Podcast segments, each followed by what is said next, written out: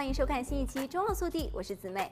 美国劳工部在十二月份发表报告称，美国家庭正在努力地应对近四十年来最快的价格上涨，从汽车到汽油再到食品等商品的各种成本在十一月飙升。因强劲的消费需求加上疫情造成供应限制，美国十月通胀率达到近四十年的高点。劳工部表示，消费者价格指数 CPI 在十一月同比上升百分之六点八，这是自一九八二年以来的最。最快增速，也是连续第六个月通胀率超过百分之五。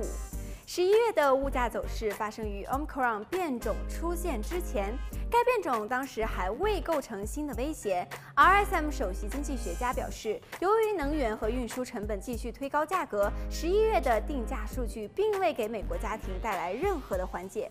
随着年底假期的临近，人们开始策划旅行，精心准备膳食和礼物，美国人的荷包感到压力。以下就是四大类日常用品的涨幅。首先是能源成本，在十月至十一月的一个月期间飙升了百分之七点五，比去年十一月飙升百分之三十三点三。整个行业普遍出现成本上涨，汽油百分之五十八点一和取暖油百分之三十四点三的价格在过去一年飙升。接下来就是食物，美国人最近食品杂货账单大幅增加。十一月份支出比上个月上涨百分之零点五，比去年同期上涨百分之六点八。牛肉和小牛肉上涨百分之二十点九，培根上涨百分之二十一，猪排上涨百分之十二点七，鱼上涨百分之八，还有鸡肉上涨百分之九点二的同比增幅也是非常的惊人。鸡蛋的价格与去年相比上涨百分之八，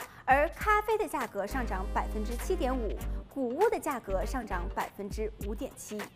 接下来就是汽车，十一月的二手车价格再次上涨，环比上涨百分之三点三五，同比上涨百分之三十一点四。与此同时，租赁汽车比去年十一月猛增百分之三十七点二，还有家电和家庭用品，美国人家里日常用品的价格也在上涨。劳工部报告称，十一月份家具百分之十二，自行车百分之九，洗衣设备百分之九点二，工具和其他户外设备百分之六点九的价格均较上年同期上涨。机票的价格十一月也上涨，娱乐和通讯的费用则在十一月有所下降。